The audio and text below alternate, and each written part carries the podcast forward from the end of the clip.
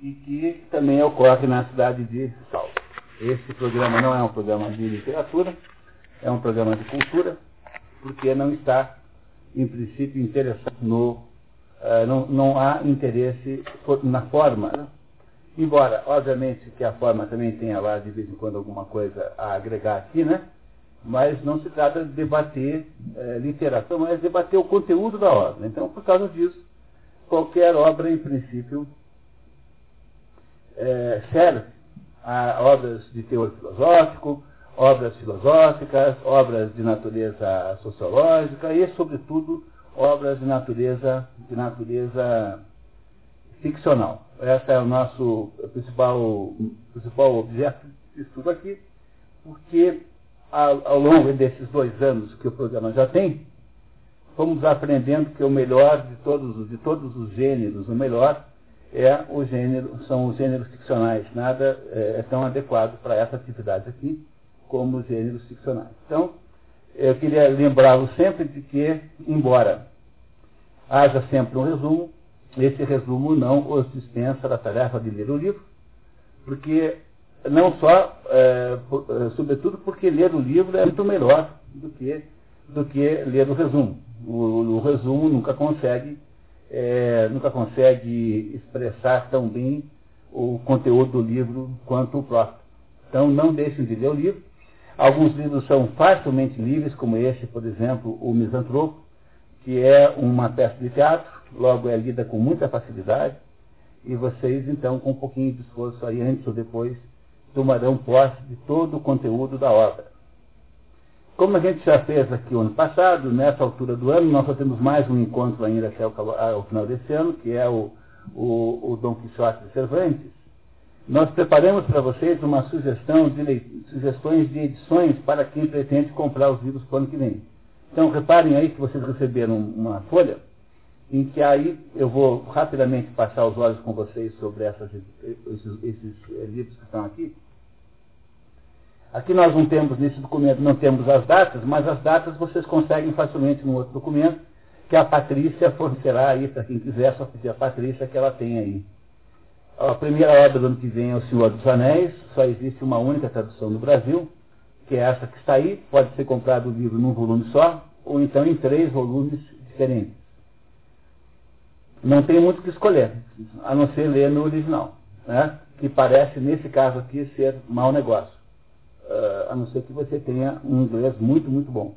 É, por causa da, do vocabulário, daquelas invenções todas de palavras, é, é, um livro que tem uma importância extraordinária, é um dos livros mais importantes escritos no século XX, é uma maravilha de obra, mas é feito com um público que se impressiona com uma certa, uh, pro, uh, como é que se diz, um, um certo prolixidade de, de, de, de, informações.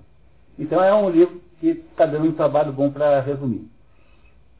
Não há nenhuma esperança do, do, Harry Potter entrar no programa. Tá? Então essa, vocês, por favor, não antem com Harry Potter, senão haverá Harry Potter nisso.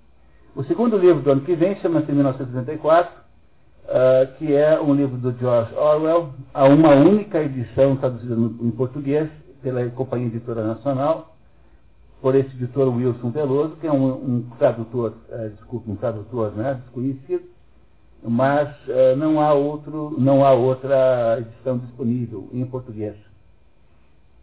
Temos os noivos, e o, os noivos é uma edição problemática, porque por, mais, por incrível que pareça, não há nenhum, uh, nenhum livro é, é, brasileiro à venda. Então vocês encontram aí, nas, aí nos sebos uma, uma, uma tradução antiga, feita pelo Raul de Polilo, publicada em 59, em dois volumes, que é muito boa. Vocês encontram aí uma edição da E de Ouro, também antiga, é, Marina Gaspari, essa edição da Marina Guaspari é uma edição da década de 50, 60, por aí. É aquele velho padrão da de ouro mal feito, então é tão mal feito que eles não conseguiram escrever na capa Alessandro Manzoni, escreveram só Alessandro. Esqueceram o sobrenome do autor, tão desleixada e ruim que é essa aí de ouro. Agora, né, agora é, não, tem, não tem margem para você poder escrever, são livros de letra pequena, ruins de ler, são inadequados, ou seja, o que há de pior em termos de técnica de fazer livro, a é a campeã. Né? É, a, é a, a, editora que melhor faz livros ruins. Né? Essa, essa Ediouro. Essas são boas. É que essas são exceções da regra. Né? Quando eles não fazem naquele modelo de bolso, eles até que acertam. Né? É, alguns, algumas, de fato, eles acertam. Agora, não é o caso, infelizmente, dessa. Quem quiser insistir em comprar o livro, não querendo comprar em sebo, existe uma edição aí da, da editora Inquérito, traduzida por José Dentin, que é um tradutor português, é um livro português. Dá para comprar no site da Livraria Cultura. Não há uma edição boa brasileira disponível no mercado, por incrível que pareça. Aí temos o Fausto II. O Fausto II vocês encontram aí basicamente em duas versões. Uma da editora Itatiaia, em que está o Fausto I e o II juntos. É uma edição muito mal feita, não tem notas, tem problemas de revisão. E a outra edição, da 34, que é baseada na mesma tradução, é muito, muito melhor. Tem notas explicativas, tem ilustrações, é bilíngue. O que é uma grande vantagem, porque sempre dá para olhar lá no original para ver o que, que foi chutado ali errado. Então, aqui no caso da, do Fausto, tem uma edição disponível muito boa. Lembre que o asterisco sempre indica a edição que nós usamos como base para fazer os resumos. Aí você tem o Idiota de, de Dostoevsky, tem duas edições básicas, uma da 34, traduzida direto do russo, pelo Paulo Guerra, e a outra, a Nova Aguilar, que é, uma edição, é um livro muito luxuoso, vem nas edições completas de Dostoevsky, é traduzido pelo Oscar Mendes, que é um tradutor do tempo antigo, um bom tradutor, com um problema que traduz do francês, não traduz do russo. Então isso já é um fato negativo, porque, é, porque você perde um pedaço da espontaneidade né, do, do, texto. Né? É, então a questão de saber qual é a, a melhor para comprar, em todo caso, né, o, temos essas duas opções aí pelo menos pode-se encontrar a tradução do, do, aí do, do Oscar Mendes em, pela José Olímpio ou pela Ediouro, também tem disponíveis também por aí. Aí temos Otelo, de Shakespeare. Otelo tem muitas eh, traduções, ressaltamos aqui quatro. Melhoramentos, que é a base, essa é uma edição só encontrada em seco é, um, é, uma, é uma publicação na década de 50, depois temos o Nestal de Tegote, também antigo, e tem modernas aí, você tem a Bárbara Leodora e a Vera Caram, perdão, a Beatriz Viegas Faria, ambas é, traduções boas, e vocês encontram aí muito barato nesses livros de bolso da LTM. Né? A Lacera também tem livro de bolso, é um livro de bolso caro, é preciso dizer, mas também tem valor a morte de Ivan Illich, de Lev Tolstói. Lev em russo é traduzido por leão em português, portanto, só não, não pode chamar de leão, porque leão é espanhol e não é nem Lev nem leão. Então a gente só aceita aqui Lev Tolstói ou é, Leão Tolstói. Há uma tradução da Vera Caran, que eu conheço, li, que é razoável, essa aí da Vera Caran Há uma tradução da 34 do Boris Schneiderman, que é um judeu russo, que foi o primeiro fulano aqui traduzir diretamente do russo. E tem como complementos importantes, tem um fácil, um apêndice do Paulo Roney, tem o pós-fácil do próprio Boris e tem o, a orelha do Milton Atum. Então esse livro aí, essa tradução foi editada em várias outras ocasiões aí, tá vendo? Pela Boa Leitura em 62, e de Ouro em 73, Ciclo do Livro em data desconhecida. E, então essa aí parece ser a melhor, melhor compra, essa da editora 34. Aí há uma outra edição da de Ouro, também da de Ouro, mas traduzida pelo Marcos Rebelo. Marcos Rebelo é um grande escritor brasileiro, muitos de vocês devem ter ouvido falar do Espelho Partido, A Estrela Sobe. Marcos Rebelo era um escritor do Rio de Janeiro, um escritor assim do subúrbio do Rio de Janeiro, que é um dos nossos melhores romancistas brasileiros. A, a, a, o conjunto chamado O Espelho Partido é uma grande obra de arte. Tá? Muito pouco reconhecido como tal, então sempre é um grande escritor é, traduzindo outro. Tem uma vantagem grande de ser o Marcos Rebelo. Agora, é claro que o Max Rebelo provavelmente não traduziu do russo, deve ter traduzido do francês. Embora isso não esteja claro no livro, até de propósito, né? Então, não se sabe o que fazia aí. Se vocês acharem esse Max Rebelo nos sebos, compre, porque deve ser divertido. Uh, eu não conheço o texto, mas deve ser bom um texto feito pelo, pelo Max Rebelo. Depois temos as Confissões de Santo Agostinho, tem só duas edições no mercado, a da editora Paulus, traduzida por Maria Luísa Jardim Amarante, que eh, menciona eh, ser o texto cotejado com o texto latino. Isso significa, em linguagem eufemística de, de, de editora, que não veio do latim, não foi traduzido do latim. E foi traduzido de uma outra língua, espanhol, talvez, ou francês, e que é cotejado. Quer dizer, alguém foi lá e comparou para ver se não tinha nenhuma barbaridade é, embora não possa afirmar 100%, não havendo informação contrária no próprio livro, é de se imaginar que seja isso mesmo. E isso é, obviamente, menos bom do que a outra fórmula, que é uma edição da tal da editora Universitária São Francisco, que é essa editora dos franciscanos aí da FAI. E, e ela uh, publica aqui uma edição feita por dois jesuítas portugueses, então aí nós não podemos ter nenhuma dúvida que veio do latim, porque tradução velha de jesuíta português não tem jeito de não, ter, de não ser do latim, porque até mais ou menos, até 1960, todo padre sabia latim. É, era uma coisa obrigatória no currículo de um padre saber latim, hoje certamente não é mais.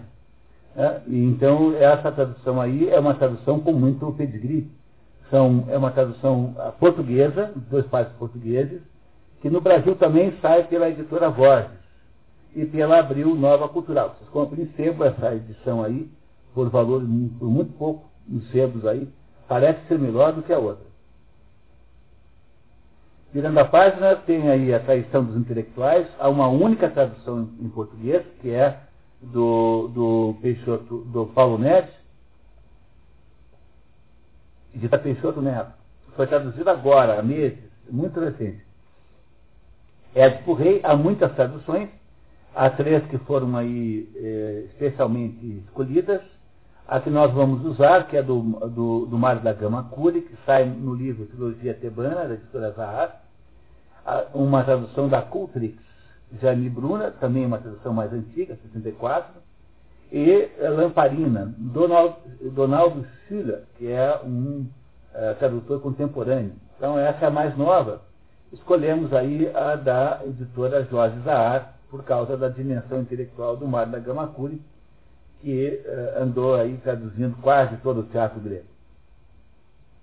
A Teogonia do Exildo só tem uma única edição, por esse Jaá Torrano. Jaá é uma abreviatura assim, tipo João Antônio André, né? alguma coisa assim, que ele costuma, ele mesmo escreve desse jeito aí, como se fosse um nome exótico. Só tem essa tradução, não há outro jeito o Gênesis, todo o Gênesis, que nós vamos é, lidar com ele aqui, autores da Bíblia, né, são, é, há muitas e muitas traduções, né, há centenas de traduções, sendo que a nossa predileta é sempre a do padre Antônio Pereira de Figueiredo, que é aquela tradução, que é a tradução da Bíblia da Barça. Aquela Barça que todo mundo tem em casa, que nunca presta atenção, aquela é a melhor tradução da Bíblia que tem, que o padre Antônio Pereira Figueiredo faz comentários preciosos e maravilhosos sobre os textos. É um homem do tempo do Marquês de Pombal, esse padre. É uma tradução antiga, portanto não tem lá, tem lá alguma dificuldade, às vezes, de padrão linguístico, mas é um homem, um sujeito do tempo do Marquês de Pombal, quer dizer, é um negócio velho, né? Aí temos a Fedra, de Jean Racine, Há uma tradução do Milo Fernandes da LTM, que é boa, eu conheço bem. Lembrar sempre que o Melo Fernandes é um sujeito um pouco debochado, então tende a fazer um pouco de graça sempre, o que sempre é, é na medida é, certa. Então, essa tradução é um pouco popular, assim, mas é uma tradução muito bem feita, sobretudo porque ali nesse livro uma descrição que, da morte do, do Hipólito, que é uma das mais bonitas, desses, mais bonitos trechos da, da, da, da poesia francesa. E ele traduziu bem o, o, esse pedaço aí. Há uma tradução do Mercado Aberto, com o livro Bender, essa que nós vamos usar. A vantagem de comprar esse livro é que você compra dois, outras duas peças de, de Racine também, a Ifigênia e a Tebaída, e há finalmente uma uh, tradução da Geni Claudine Segal, que é essa mesma que nós vamos usar hoje, da Martins Fontes, também seguida de mais duas peças ali. Aí temos o Dr. Fausto, não mais o Fausto, o Dr. Fausto, de Thomas Mann, que só há uma única tradução no Brasil, traduzida por um, pelo competentíssimo Herbert Caro, que é extraordinariamente bom tradutor alemão. Em 15 Ilusões Perdidas, de Honoré de Balzac, Honoré de Balzac, vamos ter três livros no programa, os outros dois são Père Goriot e Eugénie Grandet, são os três livros de Balzac que foram escolhidos para fazerem parte desse programa, os outros dois nos próximos anos, né? E o, o, do Balzac temos aí Ilusões Perdidas, há uma tradução interessantíssima. É, não sei se vocês sabiam, na década de 40 e 50, quando Paulo Rona veio ao Brasil, Paulo Rona era um refugiado da guerra, um, um judeu húngaro, que, chegou, que era estudioso de português na Hungria. Veio morar aqui e ensinou os brasileiros a traduzir de modo profissional. Então a editora Globo, de Porto Alegre, quando era, quando era ainda né, a, a falecida editora Globo Porto Alegre, contratou o Paulo Roney para coordenar um grupo de tradutores para traduzir toda a, a, comédia humana de Balzac, que é o nome que se dá para, para a junção de trinta e poucos livros, que têm nomes eh, diferentes, e que o Paulo Roney coordenou, cuja tradução o Paulo Roney coordenou de um jeito completamente novo. Os tradutores ficavam numa sala na editora, com dicionários e referências em abundância, e trabalhavam juntos iam traduzindo toda a comédia humana e o Paulo Rona ia mais ou menos sendo o, o mediador daquilo para dar uma certa coerência. Então percebam que nessa tradução aí, metade da primeira parte do livro é traduzida por um, por um tal de Ernesto Pelanda e a segunda pelo Mário Quintana, esse poeta, que foi que era do, da equipe de tradutores da Globo. Outro que era da equipe de tradutores da Globo era o Érico Veríssimo, que também mais ou menos fez a vida, começou a vida literária traduzindo obras para a editora Globo. Se não me engano, estou dizendo Proust. Eles também traduziram toda a, a procura do, do, do, a, a, de, do, da, do tempo perdido. Tá? Então, esse livro é muito interessante por causa disso. Há uma, pequena, uma edição de bolso da LPM, que eu não conheço, mas parece ser séria, e há uma edição nova, feita por Leila de Aguiar Costa, é, tradução feita por ela, né, que é a mais, a mais completa de todas, a, a, os prefácios que o próprio Balzac fez para os livros e que parece ser a mais é, sofisticada de todas. Temos Esperando Godot, a única tradução que achamos aí no mercado é essa da Kozak Naiti, que é muito boa, muito bem feita, muito caprichada. Aí tem os Lusíadas. Lusíadas não há tradução nenhuma porque é escrito em português. Mas, como é que você indica um livro escrito em português? Aí você tem que escolher a edição que você vai usar a partir da riqueza das notas explicativas, porque quanto melhor for o trabalho de, de comentário da obra, mais fácil é ler os livros. Então tem aí quatro grandes escolhas. A ateliê a, a editorial tem aí uma, uma é, edição com comentários do Segismundo Espina e Evanildo Bechara, pessoas antigas. Todo mundo aqui é da antiga, gente assim dos outros tempos. E cuidado que essa mesma tele editorial tem uma segunda versão, que é curta, baratinha, mas ela traz apenas alguns trechos da obra. Então, não fazer confusão. A Itatiaia tem aí uma, uma edição também com comentários do Antônio Soares Zamora, a de Ouro tem uma edição muito, muito rica, mas muito mal trabalhada, aquele mesmo problema, letra pequena, falta de margem, difícil de trabalhar, que é com esse Francisco da Silveira Bueno, um professor de São Paulo. Tudo isso a gente da antiga, assim, gente que já morreu, aqueles velhos professores comunistas, né? E o Círculo do Livro tem aí, também a editora Abril tem também para vender, livro velho, né? feito por um grande comunista chamado Hernani Cidade, em português, Hernani Cidade. Então, qualquer uma dessas quatro que vocês comprem aí, vocês terão notas explicativas em abundância. O que nos remete para o livro número 18, que é o Banquete, É, há uma edição clássica pela editora Globo antiga, né? Do Jorge Palicat, é, tem que procurar em sebo, não tem jeito. A Universidade Federal do Pará fez uh, toda a, a, tradução, toda a edição da obra de Platão, toda ela traduzida pelo, pelo Carlos Alberto Nunes. Vocês encontram por aí, até novo. E, finalmente, há ali, tem essas duas aí só. Dom Juan, no Molière, só achamos duas traduções, uma muito malandra do Milo Fernandes, como podia ser, é, que é bem feita, mas tem aquele certo estilo de Milo Fernandes. Há uma segunda da Celina de Aféria, da Edra. E por último, Macbeth. Tem quatro seleções aí para vocês, cinco, né? Nova Fronteira, Bárbara Leodora, que é, a Bárbara Leodora é a maior especialista em Shakespeare no Brasil.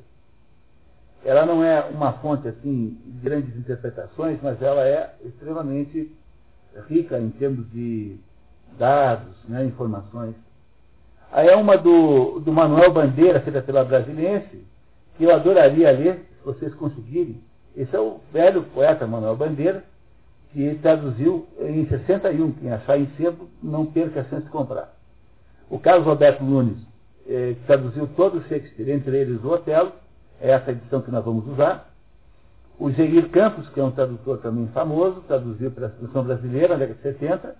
E a LPM tem a edição nova, barata, é, traduzida pela Beatriz Viegas Faria. Então essas são as sugestões que nós estamos dando a vocês. É sempre bom lembrar que essa lista aí não é uma lista exaustiva, não é a bibliografia crítica do, de cada livro é apenas um, uma, uma, uma tentativa de vocês não comprarem livros errados. Por exemplo, essa editora Martin Claret é uma editora eh, que provavelmente falsificou metade da, da, da, obra, porque eles só trabalham com livros com direitos autorais eh, já livres, que são livros que têm pelo menos 70 anos, são 70 anos mais velhos do que a morte do autor, contados os 70 anos no dia 1 de janeiro ao ano subsequente da morte. Mas o problema desses livros aí é que a maioria é estrangeira. Então tem as traduções, mas as traduções também têm a mesma proteção. E as traduções são recentes, têm 30 anos, 40 anos, não podem ser copiadas. Então o que essa Martin Claret faz é pegar uma tradução de alguém que, né, que, que fez a sua. que tem direito autoral, e simplesmente transcreve mudando palavras, por exemplo, em vez de colocar bonito, põe belo. Vai trocando as palavras, aí para parecer que não copiou. Ah, uma tremenda picaretagem. Eu tenho sempre receio de indicar livros da Martin Claret. Eu acho que não é uma coisa decente nem honesta essa que eles fazem é, de falsificar o negócio desse jeito, porque de repente uma palavrinha só muda todo o sentido da obra, né? Não é isso? Então eu, embora muitos deles têm pela Martin Claret, aí eu sugiro que vocês, essa é uma fonte que vocês vão ter que passar a seu próprio risco, as extensas do seu próprio risco, porque não posso recomendar. Agora, o resto que está aqui é, está aí dentro de um certo padrão de qualidade mínimo que vocês podem, então, procurar no comércio, né? E, e temos aí, então, a lista para o ano que vem. Não acharam emocionante essa lista? Essa, essa lista é uma coisa emocionante. Antes de a gente entrar no nosso assunto de hoje, eu tenho uma outra coisa aqui que, que é um, uma espécie de presente para vocês. Como de vez em quando alguém me pergunta isso, tem esse, há esse é, esquema aqui, que é o esquema básico da, da literatura. Nós não vamos entrar muito no mérito disso, porque vai demorar uma hora para explicar isso aqui, tá? Então, eu só queria fazer, chamar a atenção para vocês do quadro de baixo, onde diz assim, subgêneros nativos, tipos de prosa. Então, há quatro tipos de prosa geralmente aceitos. Temos aí os nomes nas línguas mais importantes aí, dessas que nós usamos por aqui, né? E eu preciso também dizer para vocês o seguinte, o fato de que foram divididos em quatro, e aqui há mais uma é, coincidência do número quatro, para quem estuda simbólica comigo, por causa da Carla, da Iane, do Rubens, enfim, que há mais uma vez a repetição, a, a, a digamos, a coincidência do número quatro, é, o fato de que é, pretende-se que as obras de arte caibam, também disso seu amor, né? caibam no Cláudio, né? no número 4, Luiz, né? muito bem. Então, é, isso significa simplesmente o seguinte, significa que, de modo geral, esse esquema aqui funciona. Agora, tem obras que são um pouco, em inglês fala-se assim, né, borderline, né, estão assim no meio do caminho. Então, isso é mais ou menos, é, para não levar muito a sério, essas exceções, não porque hoje em dia todo mundo tem autores que se divertem só para produzir obras para burlar essa classificação. O que é uma cretinice, mas é comum. Né? Você fazer uma obra só para fazer de conta que para provar que isso não existe é bobagem, né? Então, apenas a título de cultura geral aqui, né? Temos aí romance, né, que em espanhol chama-se novela, e é por isso que esse negócio que nós temos aqui chamado telenovela chama assim, porque nós copiamos isso dos espanhóis. E aqui, na verdade, o nome em português devia ser teleromance. Mas nós copiamos o gênero da TV espanhola, e lá na Espanha, novela chama, é, romance chama novela. Então, é por isso que nós chamamos aqui erroneamente de telenovela, quando devia ser teleromance. Aí temos o romã francês, temos em inglês novel, né, que vem exatamente de novela, e romance, até em inglês também se usa assim, apenas no sentido fantástico. Em alemão fala roman, né, e alguns exemplos aqui. Os demônios, que já esteve aqui, a montanha mágica, o vermelho negro, a Madame Bovary, que está no programa, Mal Flanders, que está no programa, e o processo Mauritius, que está no programa também. Não esse ano, né? O que é um romance? É uma narrativa longa e complexa, onde planos heterogêneos se entrelaçam em torno de vários personagens. O foco do romance está na interação entre esses planos todos. Os romances são, em tese, complexos. Tem muitas histórias que se, que se interrelacionam entre si. Quem é que inventou o romance? Começa no século XVII com Dom Quixote de La Mancha, de Cervantes. Depois ele é, ele é modificado e tem a forma atual a partir do Sir Walter Scott e do Honoré de Balzac. São esses os dois autores modernos que deram a forma moderna do romance. Então, o Walter Scott e o Honoré de Balzac é que mudam para a forma atual. Extensão. É um pouco de bobagem isso, mas, em todo caso, um romance, de modo geral, tem mais de 100 páginas. O segundo gênero é novela. Novela, em espanhol, fala nove, novela, novela, novela, aqui deve ter uma L a mais. Novela corta. Em francês chama-se nouvelle, em inglês novela, em, fala em italiano e inglês, né? Em francês novelle. E aí você tem alguns exemplos. A Metamorfose, O Coração das Trevas, Billy Budd, o velho Umar, Bartleby, o escrivão, a morte de Ivan Illich. O que, qual é a diferença da novela para o romance? É que a novela é uma narrativa média, unificada por um só trama. Enquanto no romance há várias tramas que se interrelacionam, a novela conta a história do começo ao fim de um sujeito só, seguindo mais ou menos uma espécie de encadeamento cinematográfico. E por isso a novela é mais simples e, de modo geral, mais curta do que o romance. Então, considera-se que a novela tem aí alguma coisa como 50 a 100 páginas. Começa no Renascimento com Boccaccio, é o autor das novelas. Aí temos o terceiro gênero, conto. Nós aqui nesse nosso programa não temos nada abaixo de novela, porque as obras muito curtas não, não funcionam aqui no nosso esquema. Então, sempre haverá aqui no nosso programa, ou quando for literatura, novela ou romance, nunca tem conto. O conto que em espanhol fala cuento, em francês chama-se conte, ou nouvelle, quando é imaginativo, em inglês short story, em alemão Kurzgeschichte. É, como exemplo tem aí o Veredito, Canterbury Tales, são contos, A Queda da Casa de Usher, do Edgar Allan Poe, O Alienista, do Machado de Assis, Os Duelistas, A Missa do Galo, Machado de Assis também. Descrição, é uma narrativa curta, tensa e surpreendente o conto é aquele tipo de história que passa a perna em você no final. Que no final é, surpreende, né? te surpreende e te bate a carteira no último minuto. Né? Isso é um conto, né? O conto é, uh, exige no final uma surpresa. Ele começa nas obras medievais, mas na modernidade ele é de autoria do Edgar Allan Poe e do Chekhov. O que caracteriza fisicamente um conto é menos de 50 palavras, páginas, não é isso? Leitura de até 30 minutos. Aí embaixo há uma explicaçãozinha. Julio Cortázar diz que romance é filme, conto fotografia. O romance ganha por pontos, o, canto, o conto por nocaute. Então, é isso, é isso que o conto é, é uma espécie de nocaute. Ele, ele, o sujeito te dá um, um murro de cara, você já cai, já cai extinção.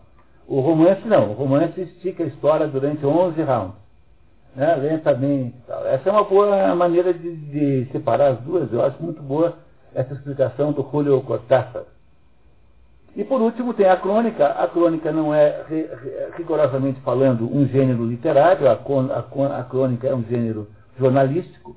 E talvez o Brasil seja o país que deu mais crônicas ao mundo. Nenhum outro país deu certo a crônica como aqui.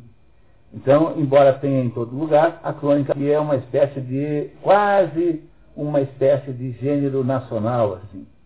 Então, esse, esse pessoal que escreve em jornal aqui, ficou especialista em crônica.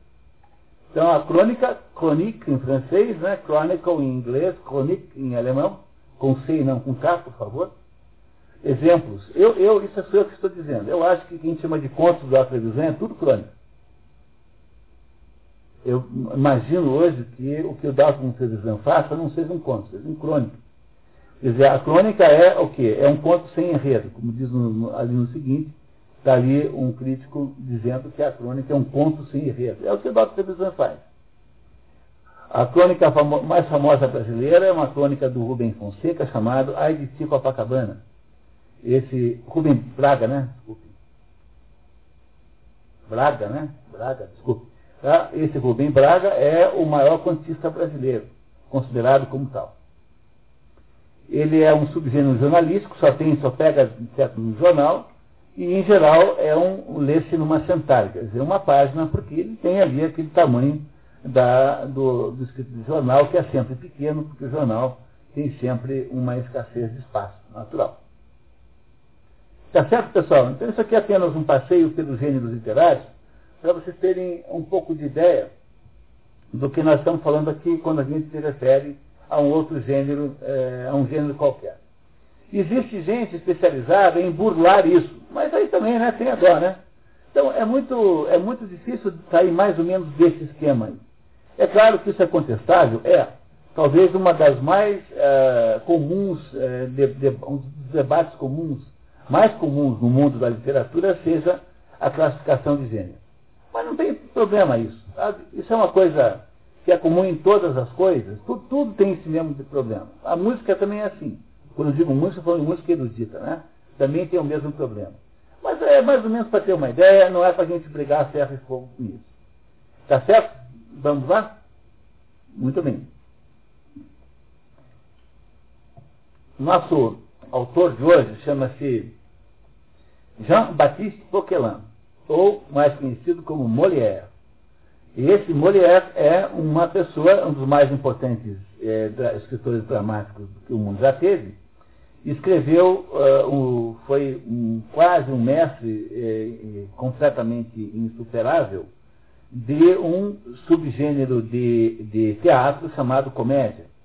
A comédia eh, teve, um conceito de comédia teve uma história que é preciso contar a vocês aqui em dois minutos, que a comédia começa na Grécia. Ela começa eh, no, no, no, sentido satírico. O, comedi, o maior de todos os escritores comediantes da Grécia é o Aristófanes. Aristófanes, que é contemporâneo de, de Sócrates.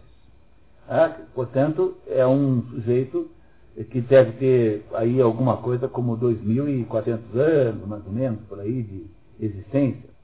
O, a comédia na Grécia nunca teve grande importância. Ela não, nunca foi uma liberdade, um gênero que tivesse assim grande significado. Ela era uma maneira de ter alguma crítica social.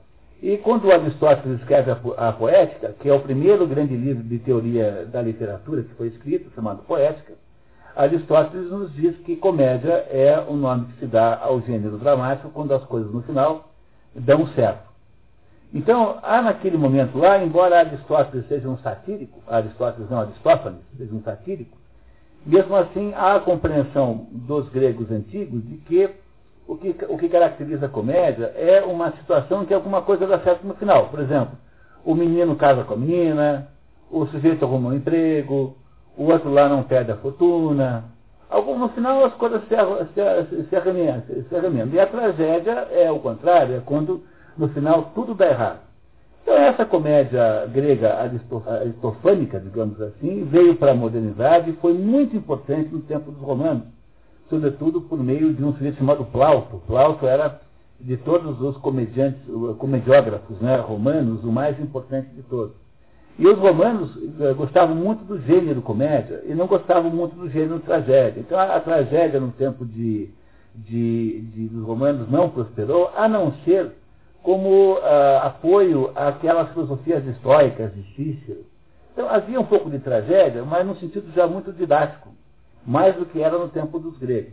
O, o grau que os gregos chegaram com a tragédia grega foi inalcançado, nunca mais ninguém foi capaz de fazer igual. Mas a, a comédia, no tempo de Roma, mais ou menos é, funcionou, e depois, na medida em que foi entrando pelo, pela Idade Média, a comédia sobreviveu, então, em diversas formas cômicas locais, sobretudo numa forma cômica italiana chamada comédia dell'arte. A comédia dell'arte é uma comédia é, caótica, em que, na prática, todo mundo improvisa é, tudo, não há texto nenhum, e é o gênero típico dos saltimbancos, daquele pessoal que saía por aí numa carroça 20 foram pessoas dentro, indo de lugar em um lugar, encenando as peças na praça e fazendo mais palhaçada do que teatro. Esse gênero chamado comédia dell'arte é um gênero que até hoje continua vivíssimo. É o Ratinho, é o Renato Aragão e os Trapalhões, é o Carlo Bronco Dinossauro, é o, né, o, o, é o, como é que é o, o quem? Acho que esse até que não. Esse já faz, esse já é um, porque é o que nós chamamos de cômico hoje em dia. Porque hoje em dia tem cômico e tem humorista. O, o humorista, é que esse é cantor, né? Mas o, o cômico é o sujeito esculhambado, né? É o, é o ratinho, é esse negócio que faz um teatro assim, é, muito bagunçado. Então isso são todos resquícios da comédia de arte.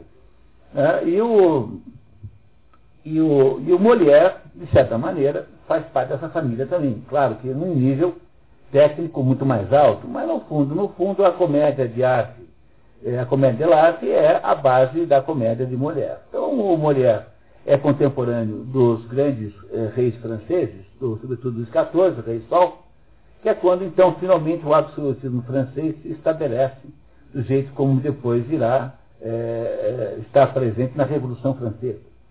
É, há uma cronologia que é importante que a gente visse, é a primeira vez que a gente estuda a mulher aqui. Então, olha só.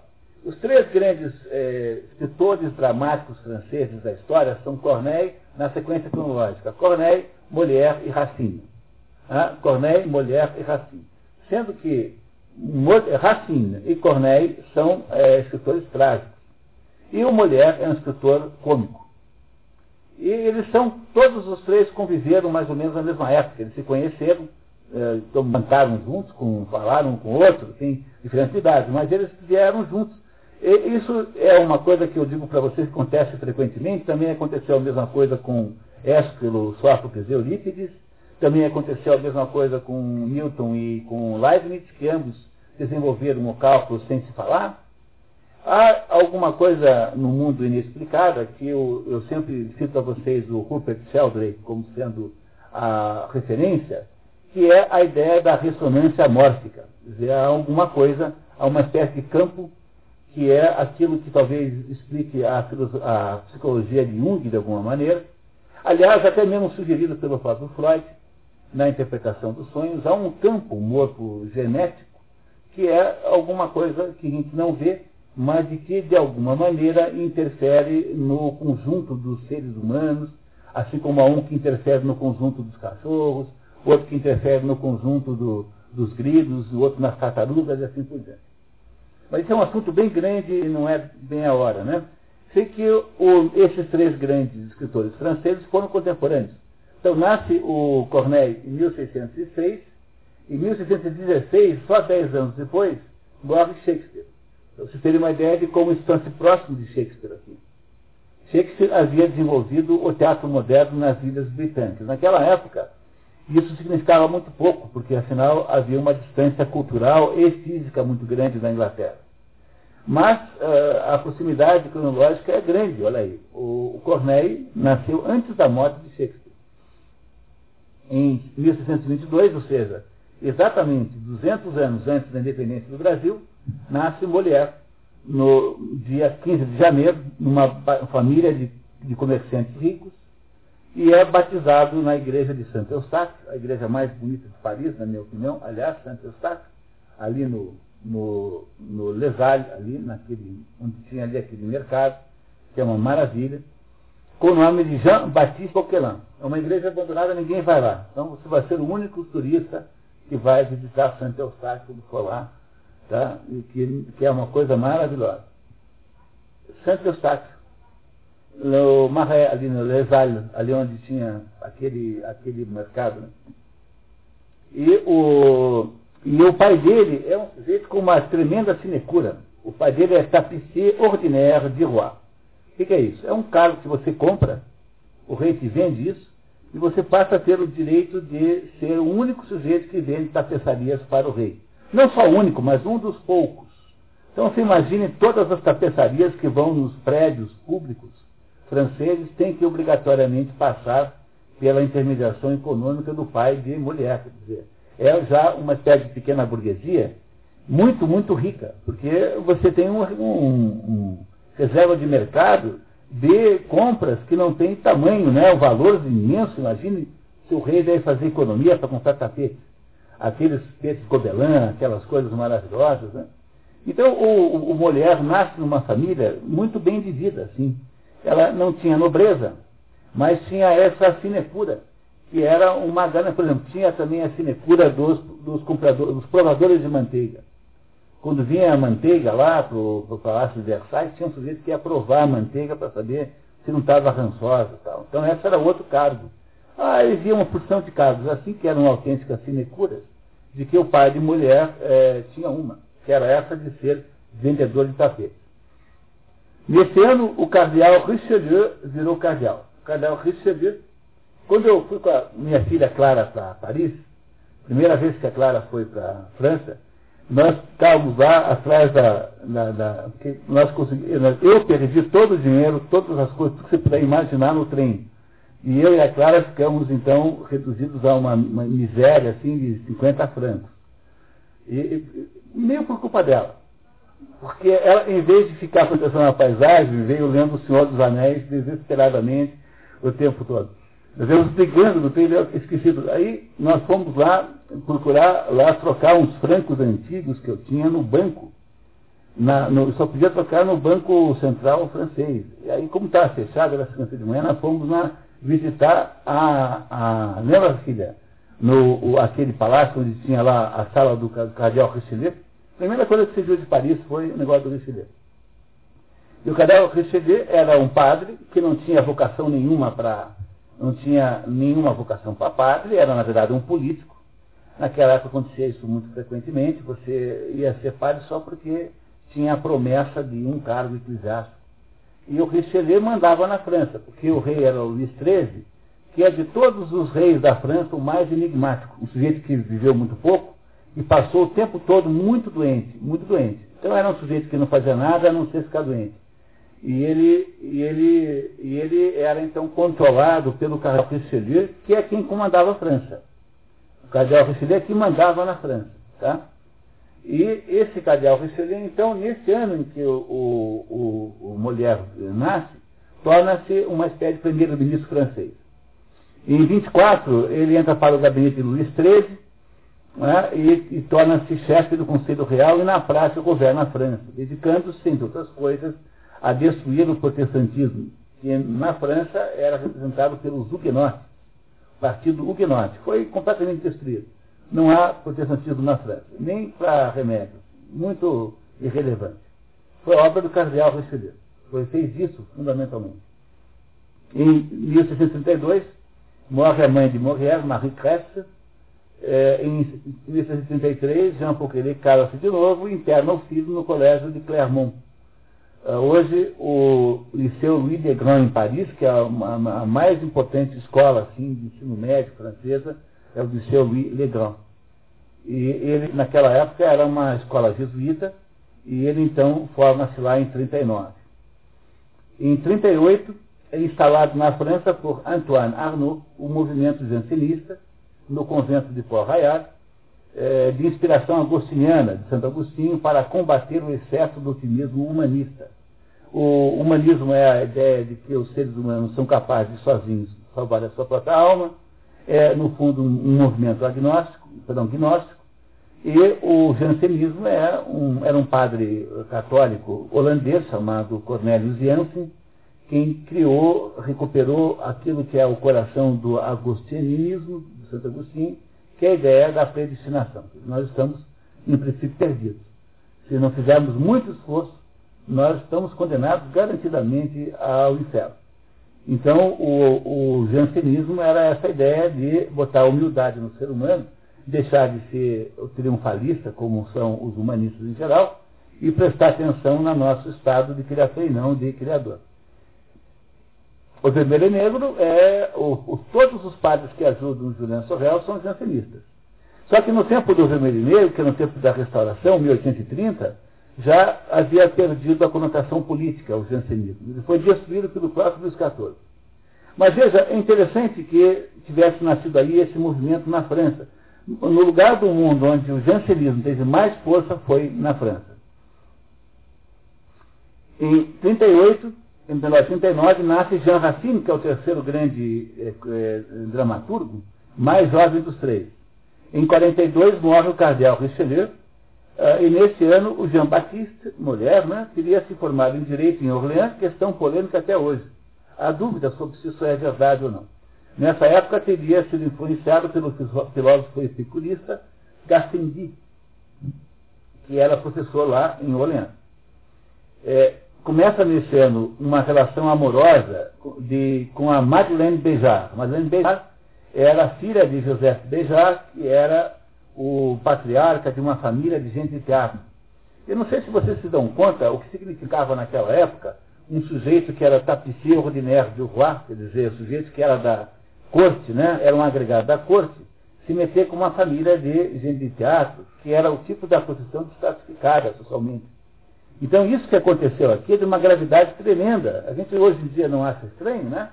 Porque os nossos costumes são outros. Mas para essa época, ou mulher ter se metido nisso, ter é, abandonado a possibilidade de uma carreira burguesa na corte para ser de teatro, é um negócio mais ou menos como se você chegar em casa e certo que você avisar a família que você vai dançar no programa do Chacrinha.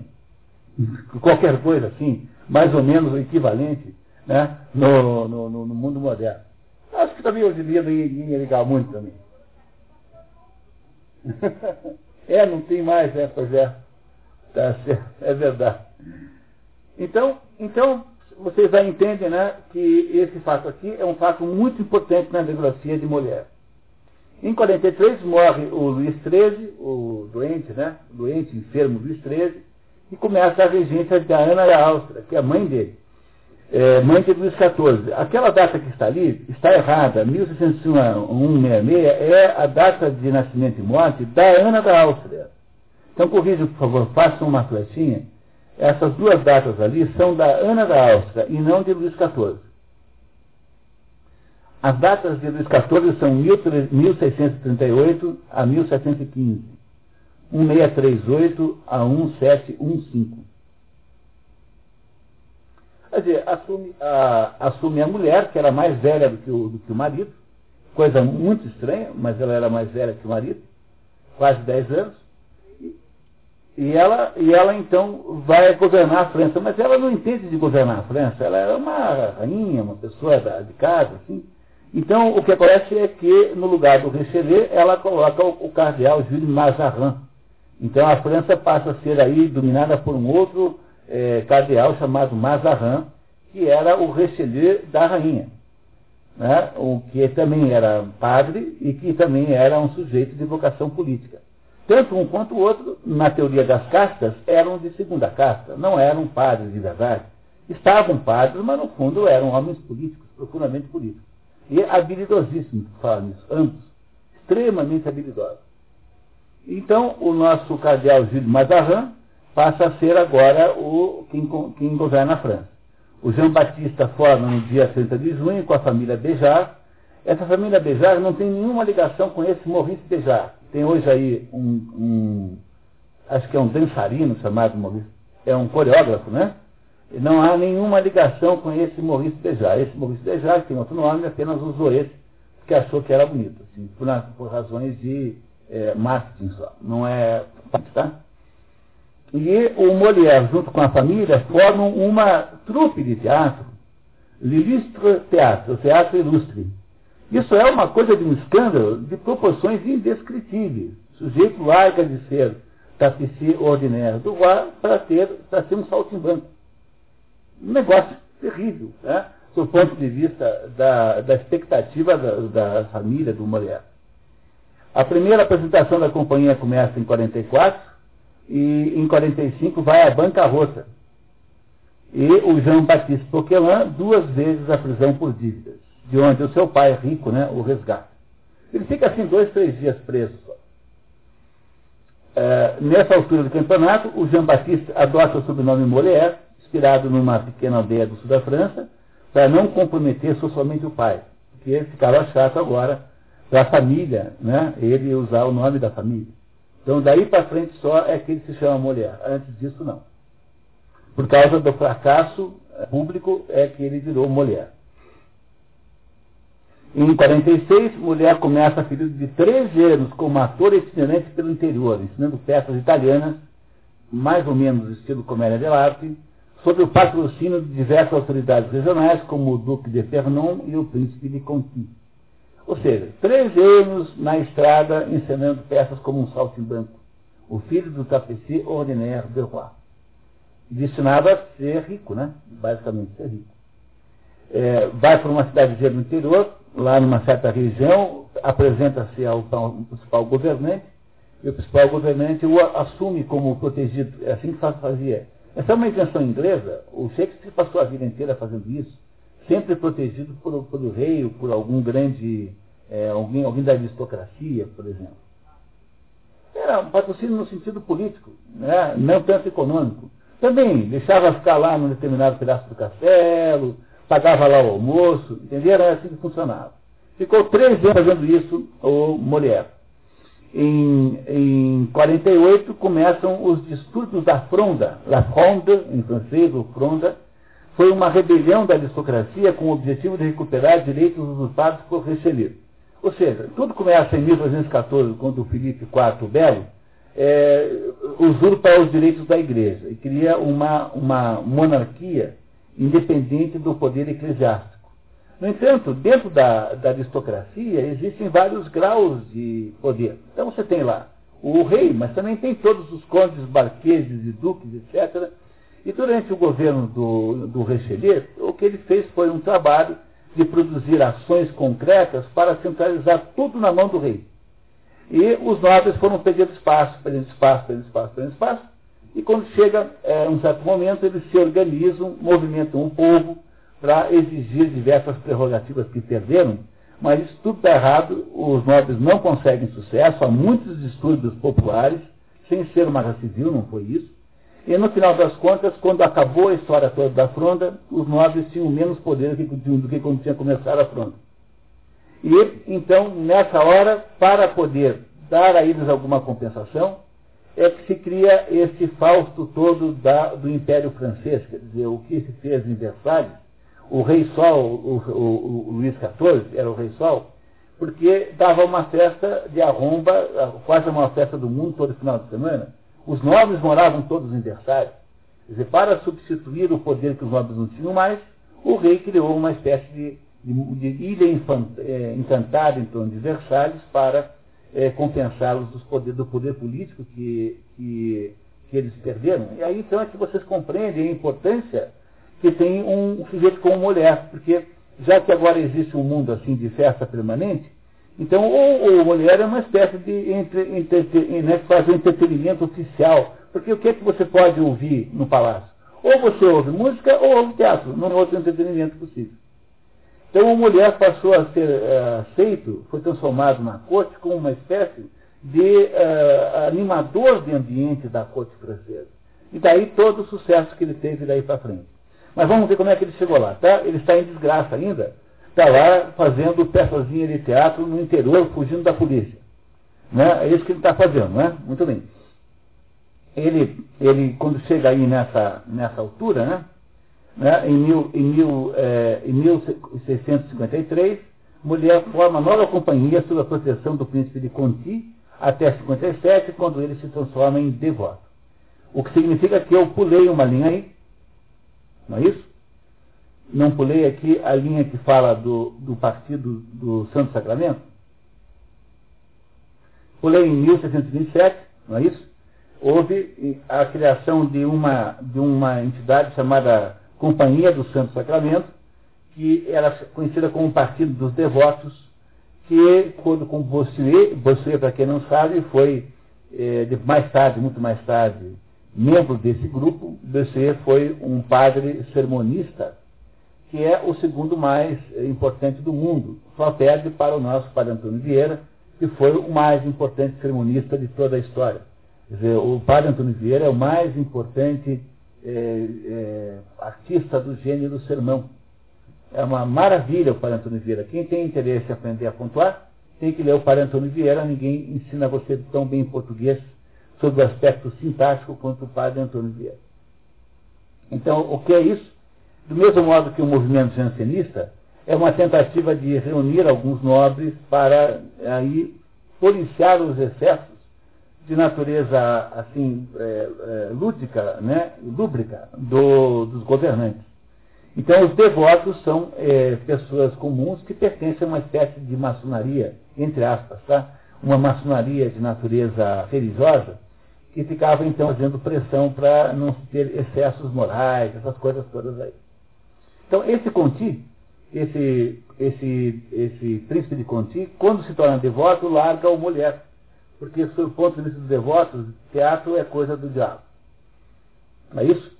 Então, agora sim, em 1754, cede ao seu irmão, o irmão dele, mais novo, já do segundo casamento, é, segue, a, segue a prerrogativa de fornecedor oficial do tapete. Ele, não, não, ele nunca foi, mas ele tinha ainda o direito, então cedeu o direito. Em, 60, em 55, ele estreia em Lyon a peça L'Etourdi, o Estouvado, o Apressado, né? É a primeira comédia de Molière.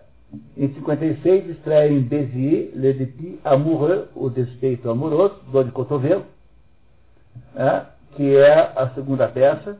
Em 57, a companhia do Mulher, agora sob a proteção de Monsieur, irmão do rei, passa a chamar-se Troupe de Monsieur. Aí já estava sendo, já estava aceito é, pela nobreza novamente, passou a ser protegido por um sujeito importante, que é o irmão do rei, o irmão do rei é sempre um sujeito sem agenda, né? sem assunto, porque o rei é o rei. Então é irmão, esse chama-se é, chama-se é, Carlos de Orleans, não me engano, tá? Esse irmão, que é o Messias. Em 58, mulher volta a Paris, apresentando-se no Louvre. No dia 24 de outubro, na presença do rei, a tragédia Nicomède de Corneille, que já era mais velho, e possivelmente a comédia L'Edipi Amoureux. Ninguém sabe ao certo se foi essa mesmo. Naquela época, toda tragédia necessariamente era, era seguida de uma comédia. Então, fazia-se essa fórmula como uma fórmula é, tradicional no teatro francês, com uma tragédia antes e uma comédia depois. O pessoal ficava chateado na primeira e morria de rir na segunda. Tá? Era um jeito de compensar as lágrimas da primeira história. E o rei ficou muito interessado, muito impressionado, e o rei, então, é, instalou a, a, companhia de Molière na, no Palácio Petit Bourbon, que não existe mais, quando foi feito a colonade do Louvre, quando foi feita aquelas duas grandes, uh, onde tem que, que, aquela, aquela parte que segue o rio, aqui houve a demolição do Petit Bourbon. Mas ficou ali o Molière, ou seja, num lugar maravilhoso, né, onde dividia o espaço com os comediantes italianos, porque a, a, o jeito italiano dominava a comédia na França naquela época. Em 59, estreia com sucesso a peça Les Précieuses Ridicules, As Preciosas Ridículas. Em 60, estreia Scaranelli, ou Le Cocu Imaginaire, O Corno Imaginário. É isso que significa literalmente. Como o irmão morre, ele retoma a prerrogativa de fornecedor oficial de tapete, embora nunca vá ser isso. e o Partido dos Devotos cresce em importância política. Mazarin tenta de todo jeito com, com, é, destruí-los, mas não consegue. Em 61 morre Adel Mazarin e assume o Luís XIV, finalmente, agora já tinha idade para assumir, e isso, é o Rei Sol, né, era o cognome do Luís XIV, com poderes absolutos, graças à obra centralizadora dos cardeais Richelieu e Mazarin. Mandava só ele. Todas as prerrogativas políticas da aristocracia foram retiradas. E ele é, portanto, um rei completamente absolutista. O seu é, sucessor, Luís XV, também será isso. E o Luís XVI, que é o que foi guilhotinado, foi o que pagou o pato, sendo de todos os três o melhor. Quer dizer, era um homem bom, um homem justo, e que pagou o pato por esses dois aqui, que usaram o quanto puseram a prerrogativa de ser absolutistas do jeito que foram. Ah, o quem é o Mazarin de Luís XIV? Houve vários, mas o mais importante foi o Colbert, uh, Jean-Baptiste Colbert, que era ministro das Finanças e que havia sido secretário particular de Mazarin ah, nos dez anos anteriores. Mulher em cena com fracasso a comédia heróica Dom Garcia Navarre e com sucesso L'École de Marie, a Escola de Marido. o grupo teatral de mulher começa a se apresentar no Palais Royal, que até hoje existe, enquanto duram as reformas do Louvre, que exigiram a demolição do Petit eh, Bourbon. Em novembro, mulher apresenta ao rei em Vaux-le-Vicomte. Vaux-le-Vicomte era o castelo principal do rei da França antes de Versailles. Versailles estava em construção nessa época e Vaux-le-Vicomte era o grande palácio do rei. Era no lugar máximo onde alguém pode se encontrar com o rei. Sua primeira comédia balé, Les Fâcheux, Os Infortúnios. Durante as festas em homenagem ao novo rei, mulher torna-se comediógrafa oficial da corte. Pronto, Agora ele tem também uma sinecura, só que agora é da seu gosto, né? Em vez de vender tapetes, ele vende é, peças. O fato de ele ser isso, significa que uma boa parte da obra de mulher não tem muito valor, porque são, são obras, é, fundamentalmente, é, em que eram, eram feitas peças para certas festas.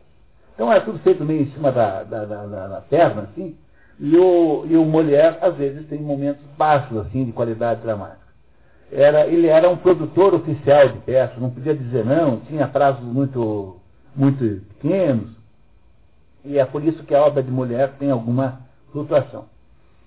Em 62, mulher casa-se com Armand Bejar, 20 anos mais jovem, acreditando ser irmã de sua amante Madeleine, mas que era, na verdade, filha dela com o Duque de Modena.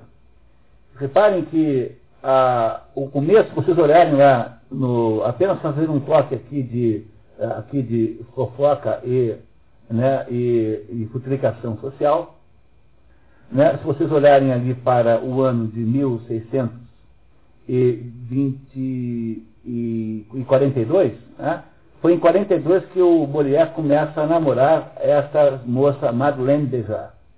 Como foi em 42 e essa mocinha nasceu em 42, então, uma das maiores acusações que se fez contra a mulher é que ele havia casado com a própria filha. Porque essa Armand tinha exatamente as condições de ser filha do mulher. Ele não sabia nem bem quem ela era, porque ela, ela era, na verdade, filha da Madeleine Simas com um caso que ela teve lá com o Conte. E, e no entanto, contou para ele que ela era, que a menina era irmã dela. E o, o casou com essa amante, que lhe deu um trabalho imenso, ela era completamente infiel, por exemplo, né? teve uma vida conjugal terrível. E esse, e esse, e aí, nessa, nesse momento aí, que essa coisa começa a se tornar um escândalo. É? Nesse mesmo ano, teve um sucesso espetacular com a Escola de Mulheres, que estreia no dia 26 de dezembro. O rei concede-lhe uma pensão vitalícia. Ah, em 63, o Partido dos Devotos que estava aborrecido com mulher, acusa-o de imoralidade de ter casado com a própria filha. Vira um escândalo social enorme. O rei, que gostava muito de mulher e que achava que mulher era impedível, toma a defesa pública de mulher contra a opinião da mãe dele. A mãe dele era devota. A mana da Áustria era devota. O rei toma a defesa pública de mulher e aceita batizar o primeiro filho de mulher que nasceu no ano seguinte, mas morreu logo em seguida. Morreu assim com poucos dias. O fato de que o rei aceitou defender mulher publicamente salvou a sua vida, porque Não houve, houve até quem houvesse pedido a fogueira para a mulher nesse momento.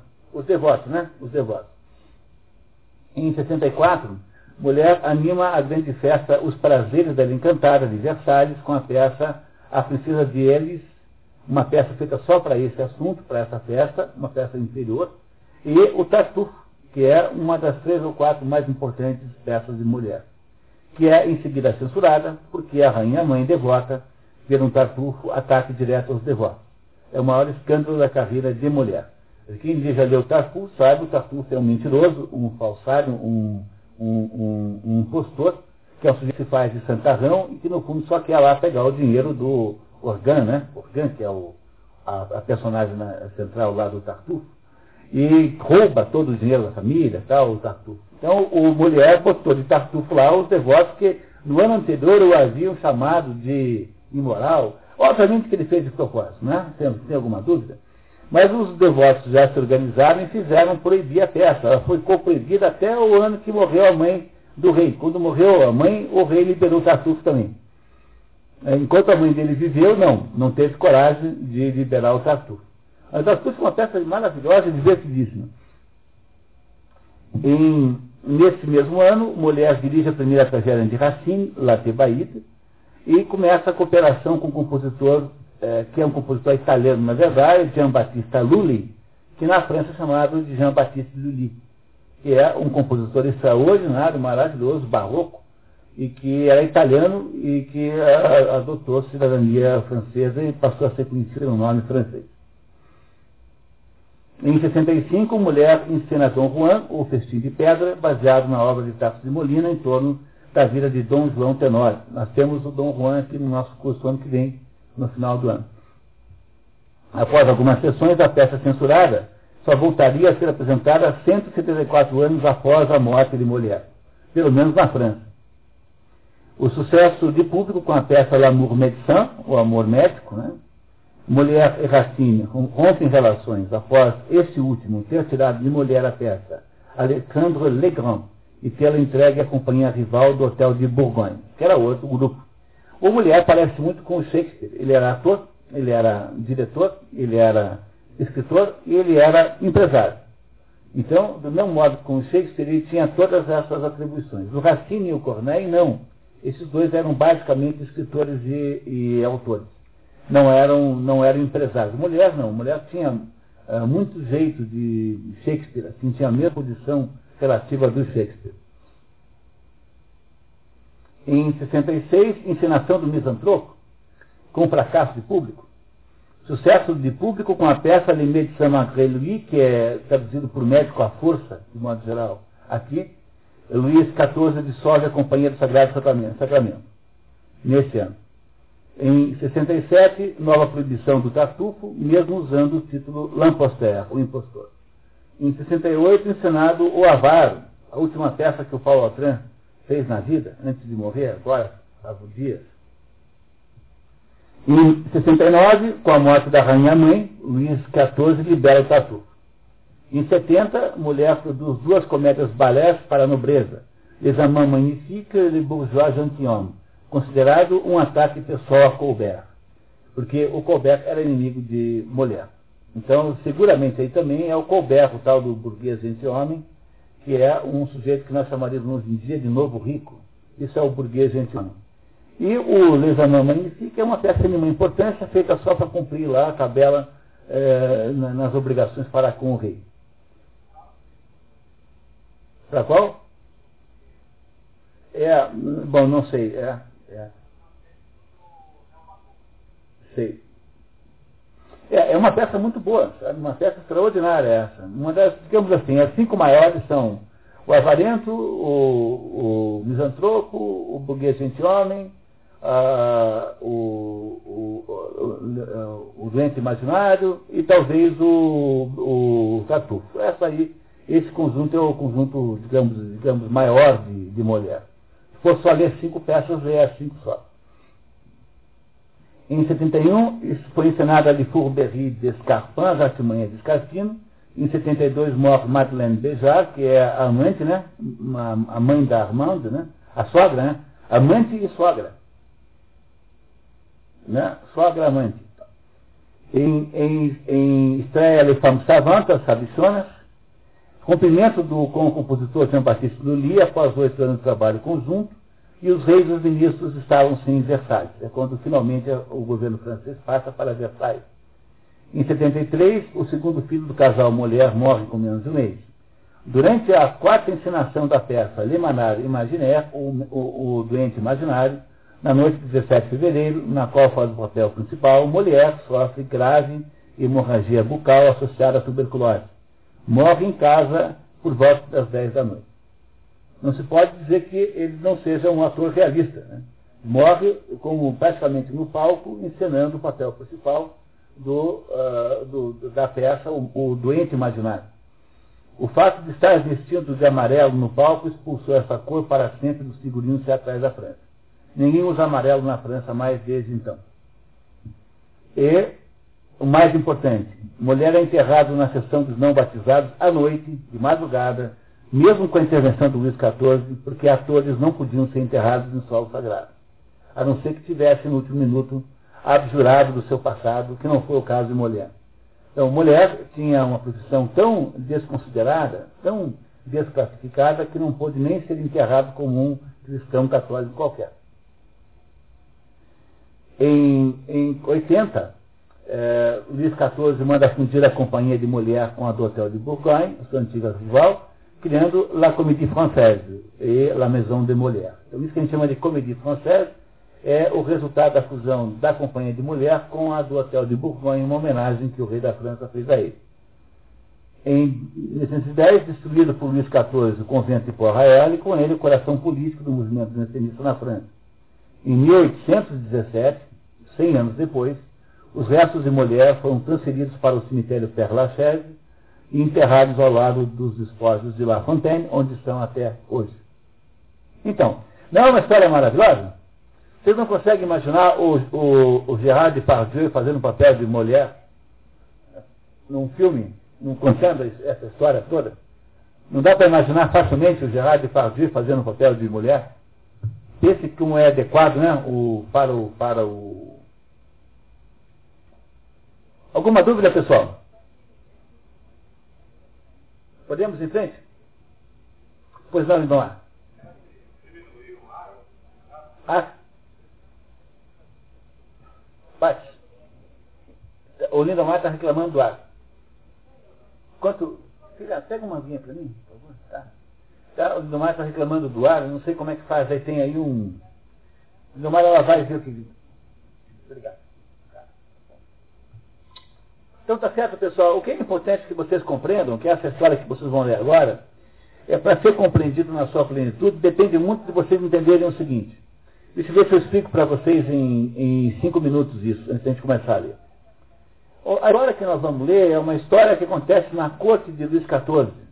A corte Luís XIV é uma coisa de uma suntuosidade nunca antes vista na Europa. Porque é uma coisa tão extraordinária, a França era o país mais rico da Europa. Durante, quando houve a Revolução Francesa, a França ainda era o país mais rico da Europa. E o, há historiadores, por exemplo, que explicam a diferença entre a, família, a razão pela qual a família real inglesa sobreviveu, enquanto a família real francesa desapareceu, é que a família real inglesa sempre foi pobre. Era gente pobre, assim, que vivia do quê? Vivia de, de, de ganhar uma participação nos negócios e comércio exterior da, da, da Inglaterra, enquanto a, a, família real francesa era uma coisa de suntuosidade absoluta. Então construíram aquele palácio em Versalhes, que é uma coisa indescritível, tão grande que é, tão extraordinária, e aquilo virou uma espécie de festa que não acabava mais, uma rede permanente. Né? Uma, um negócio de uma, uma coisa de, de, de gente muito rica. Então, aquela, um banquete atrás do outro, uma festa acabava, já entrava outra, ninguém percebia que tinha mudado de festa. E o Molière, então, era o sujeito que era empregado do rei para animar essa gente, mais o Lili, mais não sei quem, todo mundo era empregado do rei, da coroa, e os melhores artistas da época trabalhavam para o rei. Sempre foi assim. Mozart foi, foi, trabalhou pro, para, para o rei da Áustria, é, Bach é, trabalhou, o Beethoven trabalhou, todos os grandes artistas trabalharam para os reis. E eu não diria, não era sendo caso de mulher. Então ele era um sujeito talentosíssimo, que fazia então peças que mesclavam, então, mesclavam as peças, alternavam entre peças lidando com assuntos reais, do interesse das autoridades, e peças em que ele criticava aquela, aquela vida. Foi Molière quem inventou o bordão Ridendo castigat mores. Embora costume-se atribuir isso aos antigos, na verdade aí é um equívoco. Foi Molière quem inventou a história, a expressão latina, ridendo, rindo, castigat, castiga, mores, os costumes. Então, o mulher era, ao mesmo tempo, alguém do poder, ou seja, era alguém que frequentava o poder, e, ao mesmo tempo, era um fulano que se dedicava a fazer críticas né, aos costumes, daqueles costumes. E a história que nós vamos ver aqui agora só pode ser compreendida uh, se vocês imaginarem que esse clima social que, que mulher está aqui uh, acusando e criticando era o clima que predominava lá em que predominava lá na corte de Luís XV, Luís XIV, que era um mundo assim de futilidades, um mundo de relações sociais completamente uh, uh, formais, era um mundo de gente assim que vivia numa certa fantasia. A personagem central da história chama-se Alceste. E este Alceste é um sujeito inconformado com a hipocrisia social. Ele não aceita e não atura o modo como pessoas são. E ele entra então em conflito com uma porção de gente, sobretudo com a sua namorada, Celimene, porque ele resolve se apaixonar por uma jovem viúva chamada Celimene. As idades são mais ou menos, a gente não sabe bem, né? Mas o Alceste deve ter aí uns 35, 40 anos, e a Celimene deve ter uns 25 a 30, mais ou menos. E ele, é, e ele se apaixona por uma mulher chamada Celimene, que é exatamente o contrário dele. Porque se ele é um fulano incapaz de fazer uma adulação, incapaz de dizer alguma coisa que de fato não, não sente, uma pessoa que tem um trato social muito difícil. A Celimene é a rainha das cortesias, é a rainha da simpatia, a rainha da mundanidade, mais ou menos assim. Então, o principal, o principal conflito que há aqui entre personagens é entre o Alceste e a Celimene. É, o Alceste é, é, é, o rei da sinceridade e a Silimene é a rainha da hipocrisia. E o misantropo é o próprio Alceste, o Alceste é o misantropo. Misantropo significa aquele que detesta a humanidade. Misantropo é o, né, é o contrário de filantropo. Filantropo é aquele que tem amor pela humanidade. O misantropo é aquele que tem ódio da humanidade. Então, esse é o que tem horror à humanidade. Há quem diga que essa história aqui refere-se, no fundo, ao Timão de Atenas, que é uma peça de Shakespeare, mas não é verdade. O Timão de Atenas conta uma história paralela, mas não é a mesma coisa. E o Misantropo, então, é a história do Alceste. Alceste é a nossa personagem central. A peça foi traduzida pela Geni Clavin Segal, é, como sempre, uma tradução poética tendo que acertar o conteúdo e fazer as rimas é muito difícil, portanto, de vez em quando nós vamos recorrer aqui ao original para esclarecer determinados pedaços. Mas ela é, em geral, boa, e, e como é um francês, é, como é um português, né, uma tradução em verso, nós vamos ter que ter aqui um grande esforço dramático da parte aqui dos nossos colegas, para que nós leamos isso com a densidade dramática necessária para que isso dê, tenha muita graça. Tá? Então podem exagerar à vontade, não esqueçam que isso é uma peça cômica, não tenham constrangimento em liberar todo o seu potencial ah, aí dramaturgo, dramaturgo que você certamente tem. Eu começo lendo aqui essa pequena introdução. Normalmente considerada a obra maior de Molière, o Misantropo teve fraca recepção quando encenado pela primeira vez, no dia 4 de junho de 1666, porque, tal, talvez porque o sabor agridoce da peça tenha frustrado no público a expectativa da comédia pura, o Redento Castigat Mores, expressão inventada por Molière e equivocadamente atribuída aos antigos.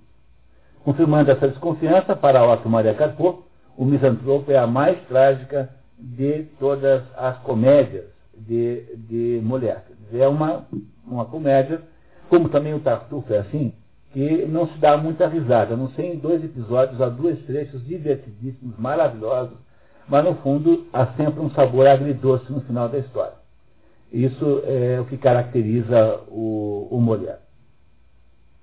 Essa comédia séria, ambientada na alta sociedade parisiense da corte de Luís XIV, O Rei Sol, narra as desventuras de Alceste, cortesão enfastiado com a hipocrisia dos salões de Paris, que está apaixonado justamente pela popular Celimene, que tem um comportamento exatamente oposto.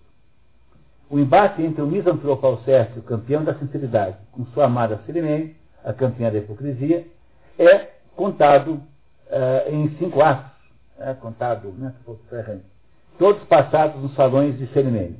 A peça tem um subtítulo, O Atrabiliário Amoroso, que remete à ideia de que Alceste tem personalidade melancólica. Naquele tempo, os, os médicos achavam que havia quatro tipos de, de, de personalidade diferentes, quatro tipos de caráter, que eram ah, aí derivados da presença maior de um dos quatro humores do corpo. Então, ah, havia um, dois humores do fígado, o, o, o sangue e o, a fleuma, que é alguma coisa que nós chamaríamos hoje de, do que? De, de linfa, provavelmente. Conforme a presença maior de uma dessas quatro humores, você tinha então caráteres diferentes. Um atrabiliário é o sujeito que é melancólico, é dominado por um certo, é, um certo humor do fígado. Então, chama-se assim a peça, o atrabiliário amoroso. O Alceste é que é, que seria o sujeito com melancólico. Em outras peças de mulher também aparecem personagens com os nomes Garanelli, Oronte, etc., prática herdada da comédia dell'arte, que repete tipos estereotipados como Pantalhão, Alequim, Colombina, Polichinelo, Pierrot, etc. Então, esses são os tipos da comédia dell'arte que se repetem em todas as peças. Com, com mulher também é assim, em parte. Uma boa parte dos, dos nomes de mulher estão em três, quatro, cinco peças diferentes. Quem fez isso depois também, mas não com o mesmo nome, mas com o mesmo sentido, foi Balzac. Aquela, aquelas personagens balzaquianas da comédia humana são todas é, são todos modelos sociais humanos, mais ou menos fixos. E esses modelos sociais humanos se repetem é, em todas as histórias. Então Balzac também fez a mesma coisa, que é ter um estoque de personagens centrais que modelam ah, determinadas é, características dos seres humanos. Como é que é? O criado velhaco, né? o advogado safado, o, o, o amante, um amante espertalhão, não é isso? O feirante ladrão, essas, essas personagens assim, estão lá na comédia de arte, estão em Molière também, e depois irão aparecer em Balzac, já sob a forma de romance. E aí então, estamos aí no início da história. Toda a história passa-se em 12 horas, 12 horas apenas, toda a história acontece nos salões da casa de Celimene, que é uma jovem e riquíssima viúva, que é uh, assediada por muitos pretendentes, aos quais ela nunca diz não, e que nunca escolhe, entre os quais ela nunca escolhe, e entre esses pretendentes está o Alceste, que acha aquilo uma barbaridade, e o Alceste quer que a Celimene decida se por ele ou pelos outros. Essa é essencialmente a história. A Celimene, por outro lado, não acha uma boa ideia decidir nada, porque afinal de contas a posição dela tem um certo valor, um certo charme.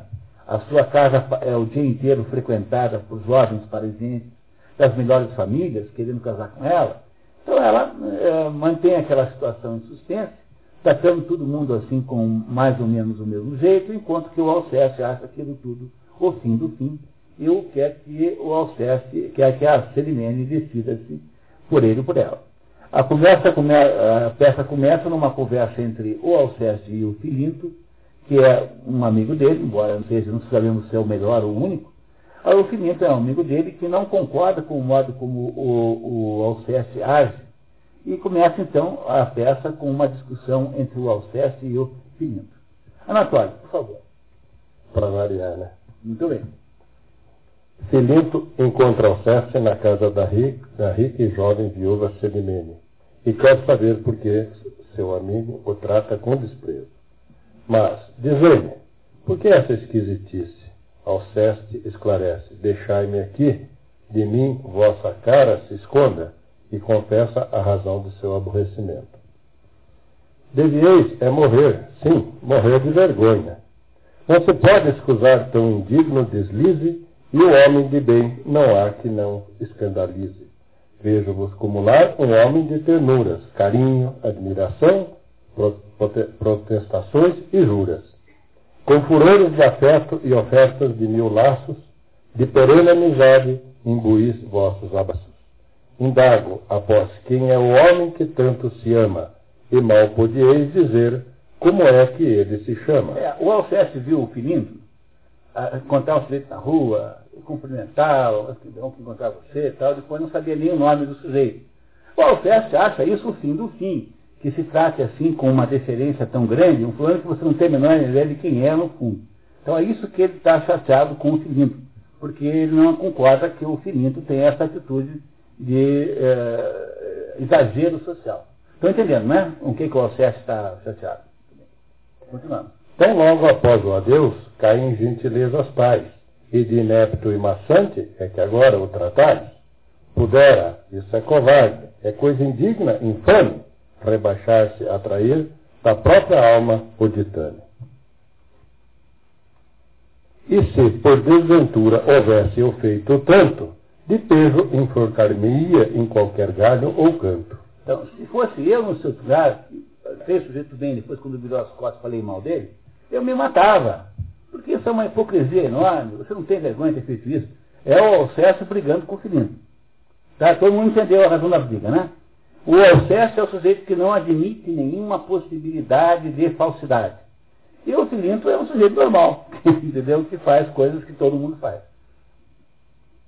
Por favor, Anatólio, continuando. Alceste exige que Filinto seja sincero e que o homem de bem só diga o que da voz do coração provém. Mas Filinto argumenta que, se nos abraça alguém com diligência leda, forçoso é retribuir-lhe, e isso na mesma moeda. Alceste irredutível contra-argumenta. Não, com baixezas tais, meu ser não se acomoda, é o que afeta o pessoal que julga estar na moda. E nada odeio mais do que essas contorções de amizade eternal, juras e exortações.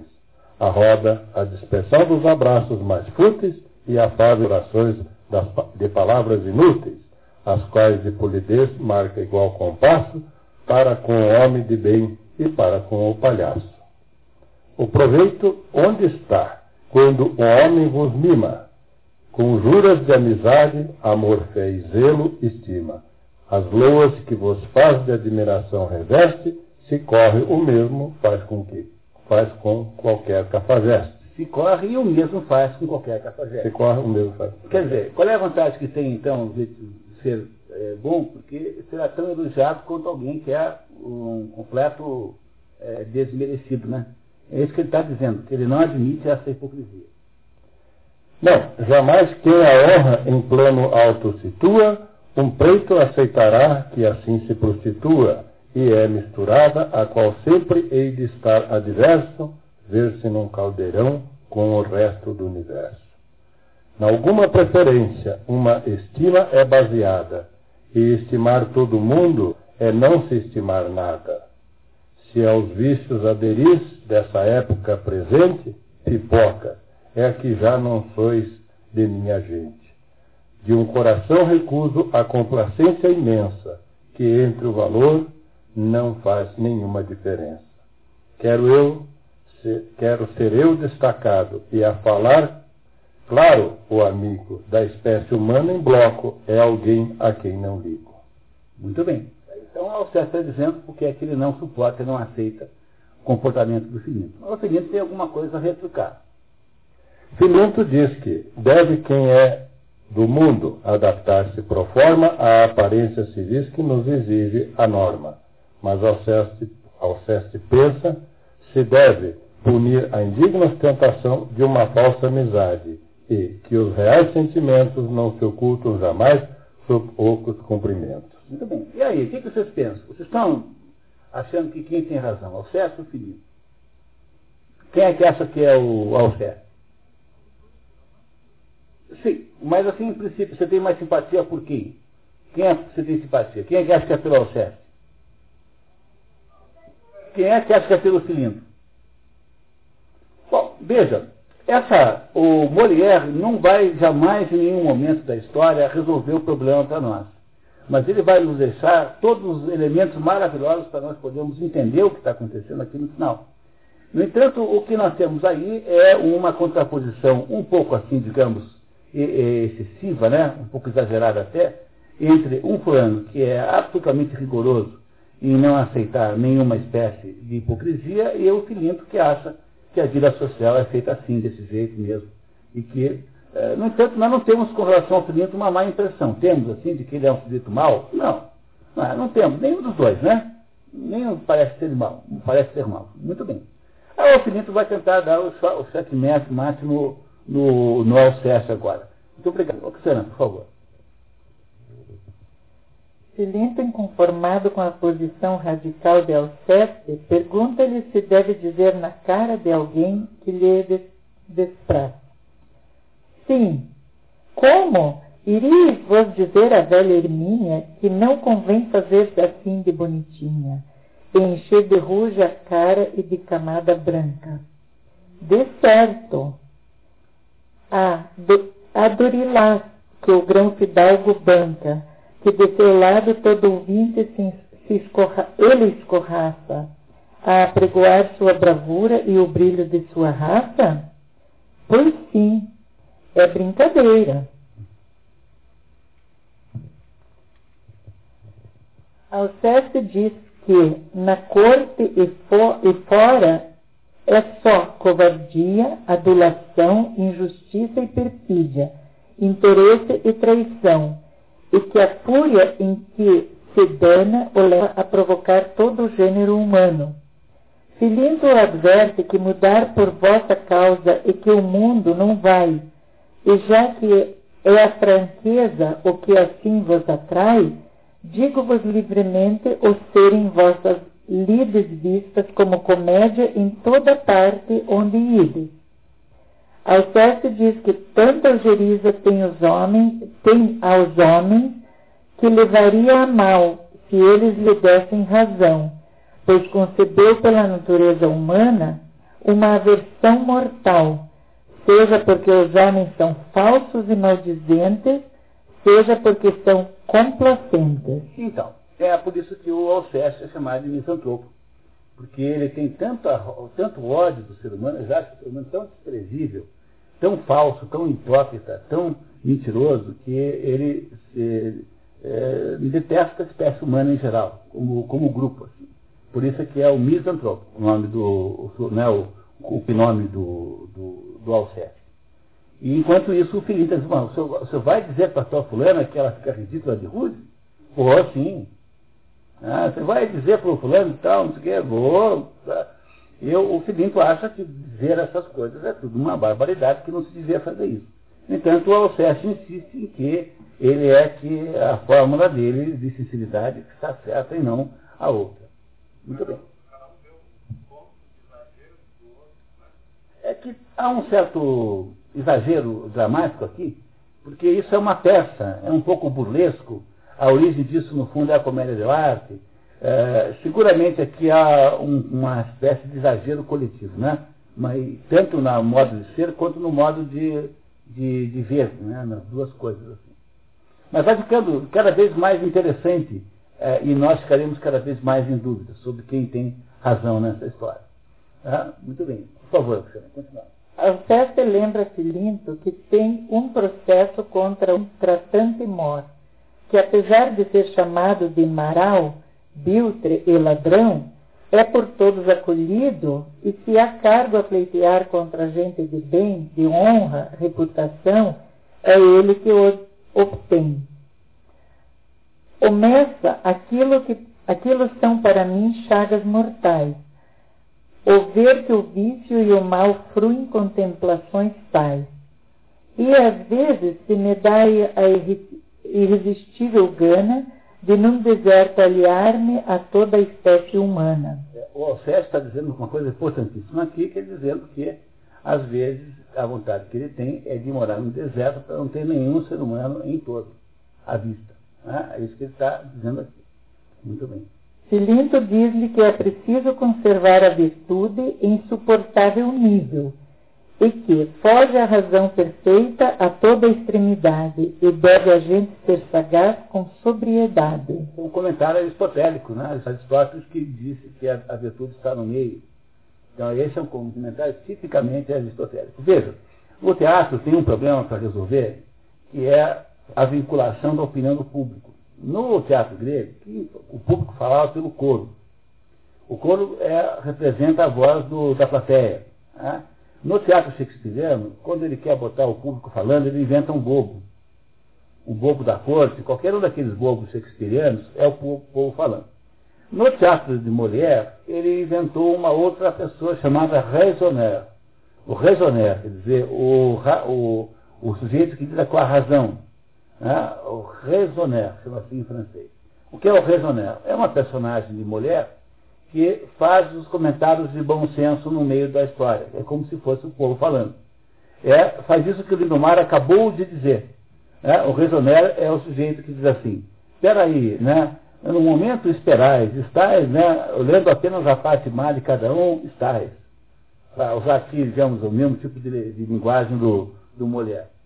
Então, o Resoner é o sujeito que, no teatro eh, molieriano, né, funciona como o bobo no teatro shakespeariano e funciona como o coro no teatro grego, que é aquele fulano que entra no meio da história e faz um comentário mais ou menos de bom senso, como se o povo né, representasse assim uma espécie de bom senso.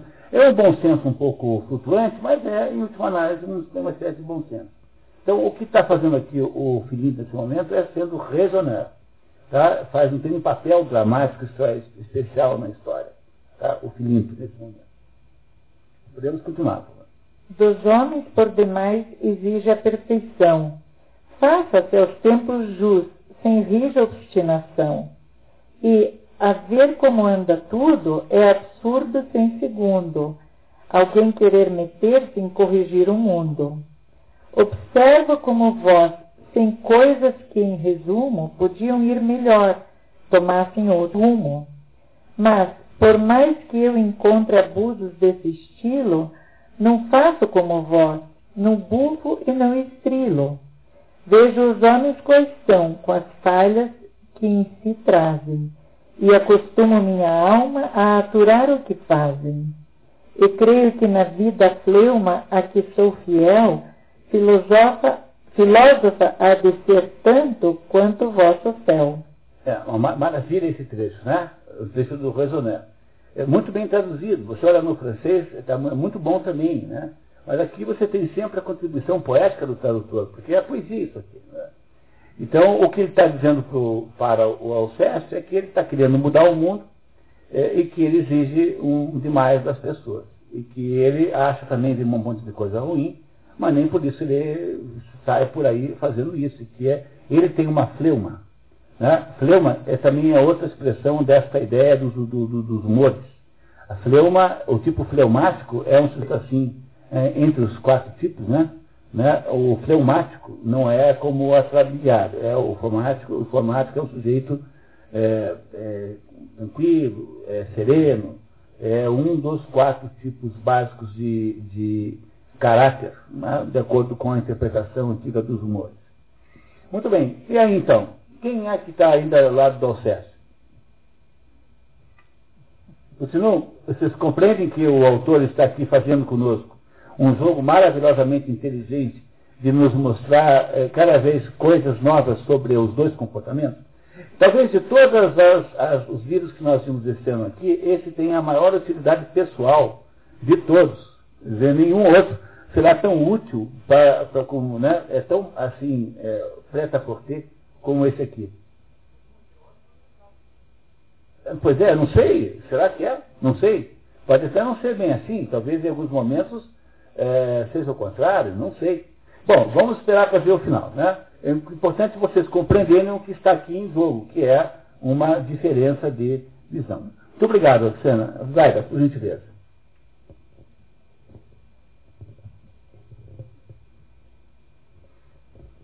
Como Alceste quer saber do amigo se ele não se revoltaria contra a traição de um amigo, Filinta diz que não se ofende em ver homens cruéis, injustos e venais.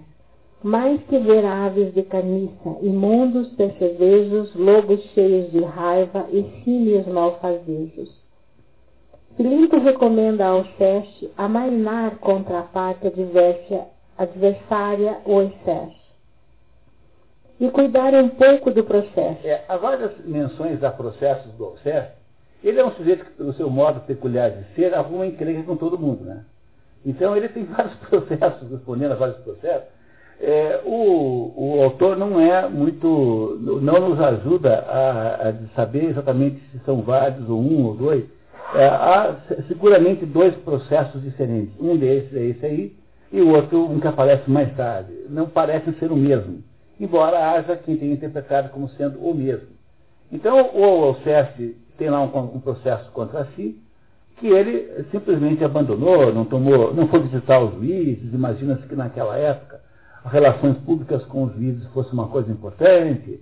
Isso acho que não é mais o caso no, no, no mundo moderno, pelo menos no Brasil, mas naquela época seguramente era. E ele então, porque não quer de modo nenhum conceder nenhuma hipocrisia, ele eh, não toma conta do processo e o Filinto o adverte de que isso pode ter um resultado desastroso. Vamos ver o que é que ele nos conta. Alceste se recusa a visitar os juízes porque acha que sua causa é tão justa ao ponto de ter até prazer em perdê-la. Impaciente com o radicalismo do amigo, Filinto lembra-se que Alceste anda apaixonado por Celimene uma mulher em tudo contrária à prática da sinceridade, e pergunta-lhe provocativamente se tamanha integridade estás a achá-la aqui acaso em quem a mais? É, é a história do, do, da paixão lá do, daquela feira voadora pelo, por aquele dono da boate. Vocês lembram desse filme do a voadora? Não tinha uma noviça voadora que era uma, a irmã, a irmã Bestrini, apaixonada pelo dono da boate, o Carlos, não sei das quantas. Né? Só os que têm assim mais de 20 anos lembrarão, seguramente. Né? Tinha um, filme na televisão que tinha uma freira que voava no cinema, no filme. Ela voava, assim, é, literalmente. E ela chamava-se Irmã Bertrini. E ela, ela, ela morava num convento e era apaixonada por um dono de uma boate que tinha doado, que era o centro mais escrupuloso assim que você possa imaginar. Então é o, é o, essa, esse amor aqui do Alceste pela Celimene parece com essa situação de um amor muito contrastivo, assim, das pessoas muito diferentes. Né? Muito bem.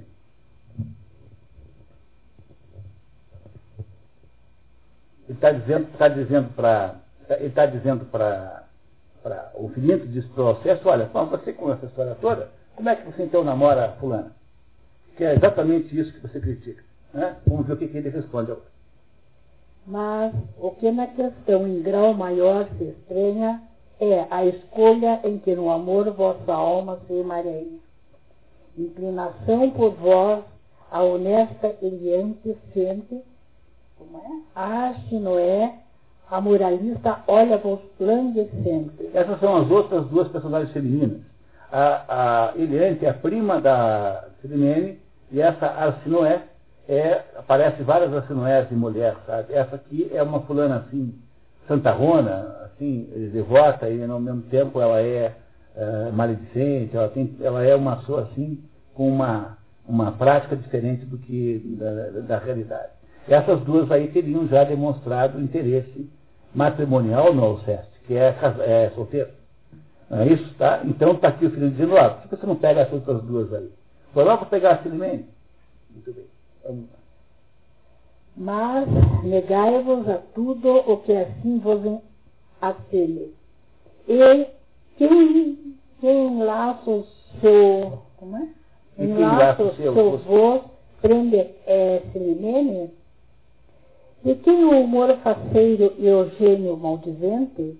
De quem o. Ah, sabe, tão concordantes são com as normas do presente. É, veja, o humor faceiro e o gênio maldizente é concordante na Filimene com as normas do presente. Quer dizer, ela é altamente adequada, adaptada aos tempos modernos daquela época. Se a essas normas votais de tanto ódio e fialdade, como é que as naturais sem mais Tem mais nessa beldade? Que é a Filimene, né? Alceste argumenta que a jovem viúva tem a arte de agradá-lo, que confia em quem da alma o mal da, da era lhe expurgue, que está certo de ser por ela amado e que justamente teria sido te, teria vindo ali para exigir dela uma definição entre ele e os outros pretendentes. Filinto lhe confessa que, no seu lugar, teria preferido ele antes, prima de Selimene, porque, sendo ela honesta e sincera, mas conforme essa escolha, a, vo, a vosso gênio era. Alcestes responde que não é a razão o que regula o amor. E aí, por isso, o Alceste admite que a tal da Silimene é uma escolha inadequada dentro das expectativas morais que ele tem no mundo. Porque a Silimene é um tipo coquete, assim, um tipo deslumbrada, né, um tipo falsa, né, é, mundana, no sentido não pior da palavra, né, não, no, mundana no sentido assim de gostar do mundo é, social tal. E o, e o, e o Alceste é um sujeito que vive um mundo muito diferente disso. Então, o Felipe está estranhando que ele tenha logo se apaixonado por a Filimene, quando ela é totalmente ao contrário das expectativas dele. Ah, o Zondi, o Lipot Zondi, aquele psicólogo é, húngaro, diz que os melhores casamentos são aqueles que são feitos quando as pessoas é, associam a, a mesma loucura. Então, quando a loucura é igual, funciona. É uma maneira, é uma maneira bem prática de, de dar certo. Então, parece que aqui no caso não é a mesma coisa. Né? Então, vamos ver se esse casamento sai ou não sai. Essa é uma questão importantíssima, que é a razão de estarmos aqui hoje, saber o que é o desfecho disso, e vamos saber isso depois do nosso intervalo, daqui a 15 minutos. Tá? Tomamos um cafezinho, tá bom? E voltamos logo lá. Vamos lá.